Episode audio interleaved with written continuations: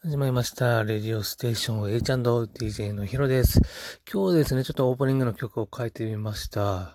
まあ、いつも使ってる曲でもよかったんですけども、ちょっとですね、そればっか使ってたらなんか飽きちゃうかなっていうところで、えー試しにちょっと違う曲で流してみました。今ですね、もう日曜の、えー11時ぐらいになるところですけども、もう明日月曜日ですよね。いやー、月曜日ってね、本当に嫌ですよね。なので、日曜日のなんだろう、午後、あ、もうお昼過ぎぐらいですかね。すんごい嫌な気持ちになって、もうだんだん憂鬱になってくる。それがね、サザエさん症候群とか言われてますけども、そんなレベルじゃないんですよね。自分の場合はこの日曜のもう夜11時過ぎぐらいか、もう休み終わるっていうモードになっちゃうんで、ちょっとどうにかしたいなと思ってるんですけども、今日はですね、ちょっと思考を変えてですね、えー普段何気なく思っていることを、感じていることをですね、話していけたらなと思ってます。本当はラジオクッキングとかやりたかったんですけども、そういう企画ものはちょっとちゃんと、えっ、とですね、企画を練って、皆さんにお伝えしていけたらなと思ってます。じゃあ今日日常ですね、えー何か不思議に、不思議に思っていること、まあ、感じてることについて話したいんですけども、今日は電車を待っている時のこと。そう。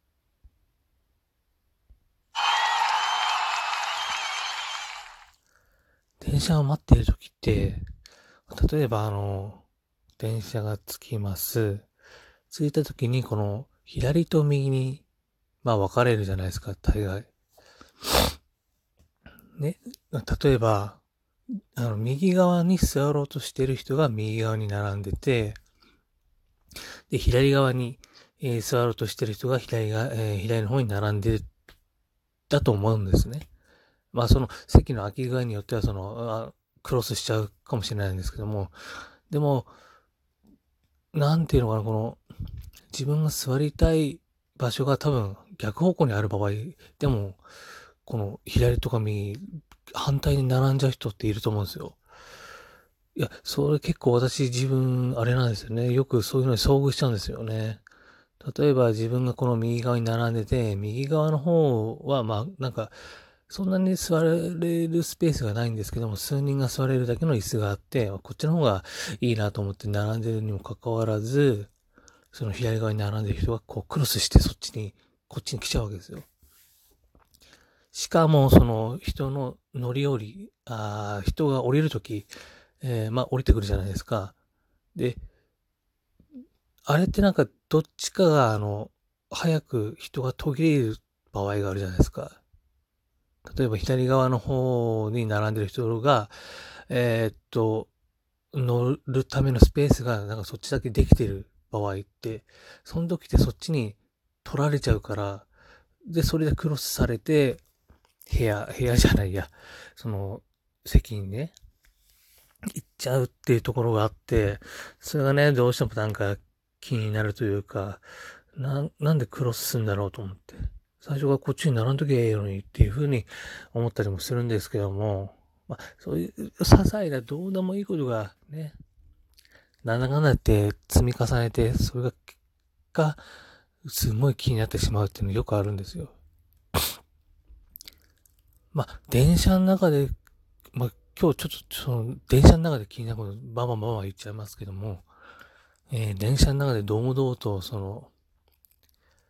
えー、なんだろう、小説とかを、あの、ブックカバーなしで読んじゃう人、そう、読んでる本が、なんかすごい、教養のある本とかだったらいいんですけども、なんとかの稼ぎ方、頭が良くなる本とか、そういった本をそのまんま ブックカバーもなしに読んでるのはちょっと、うーんってなっちゃうんですよね。どうなのっていう。ちょっと恥ずかしいなっていうふうに思っちゃいますし、例えばこう、混んできて、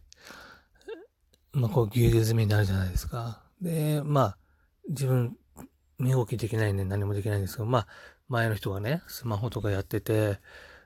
たまたま画面とか見れちゃ、見ちゃうっていうか、どうしてもね、目に入っちゃう時あるんですよね。いやその時にね、なんかエロサイトとか見てる人とかね、朝っぱらからね、いや、ちょっとね、元気だなとは思いますけども、いや、そう、そう見られてるって考えると自分もなんか下手に、えー、スマホの、スマホで、電車の中でなんか変なことできないなって思っちゃうんですよ。今あのコロナ対策で電車の窓とかちょっと若干開いたりしてますけども、まあ、換気のためっていうところで、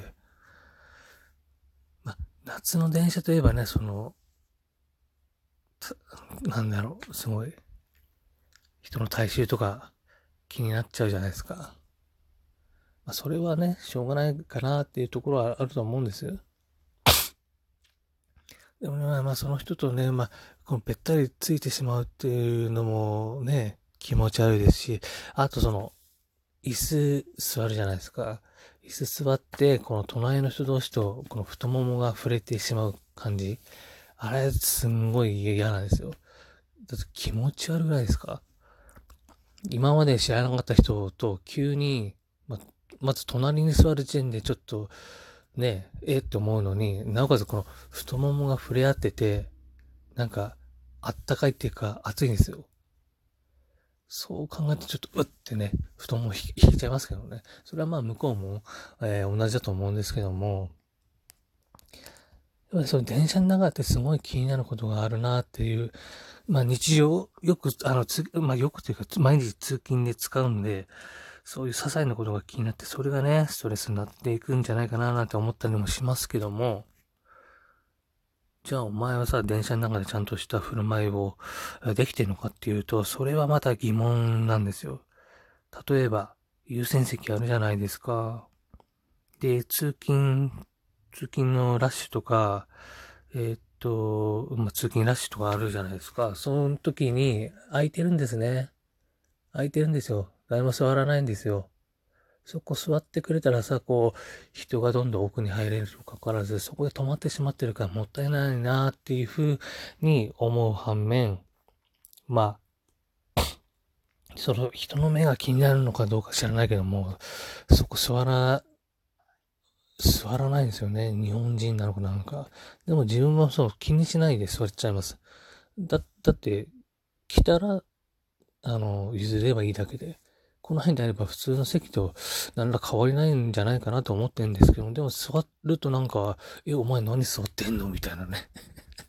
そういう風なメモをね、えー、ありつつ、まあ日々生活しているわけですよ。日本人っていうのはなんか人の行動とかにすごい、え、同調じゃないですけど、そういうのを求める傾向があるなと思ってます。うちらはさ、こうやって立ってんだからさ、お前も立てよ、みたいな。ね、この村意識じゃ、村意識、昔からのね、日本人の良くないところが、そういうところにも、え会話見えるのが、ちょっと寂しいというか、古いなって思っちゃったりするんですよね。と、まあ、こんな感じで、えー、偉そうに喋ってみましたけども、皆さんはそういうことないですか？日常気になること。もし何か、えー、気になることがあっ、でラジオで取り上げてほしいってなった場合は、えー、お便りの方をお待ちしておりますので、ぜひ、えー、送ってください。私の方でちょっと、えー、もしよければ、あの、取り上げて、えー、私なんかでよければ、えー、話をしてみたいと思いますので、ぜひよろしくお願いします。えー、それでは、また次回お会いしましょう。でもでも、やっぱり、ラジオって難しいですね。それではまた。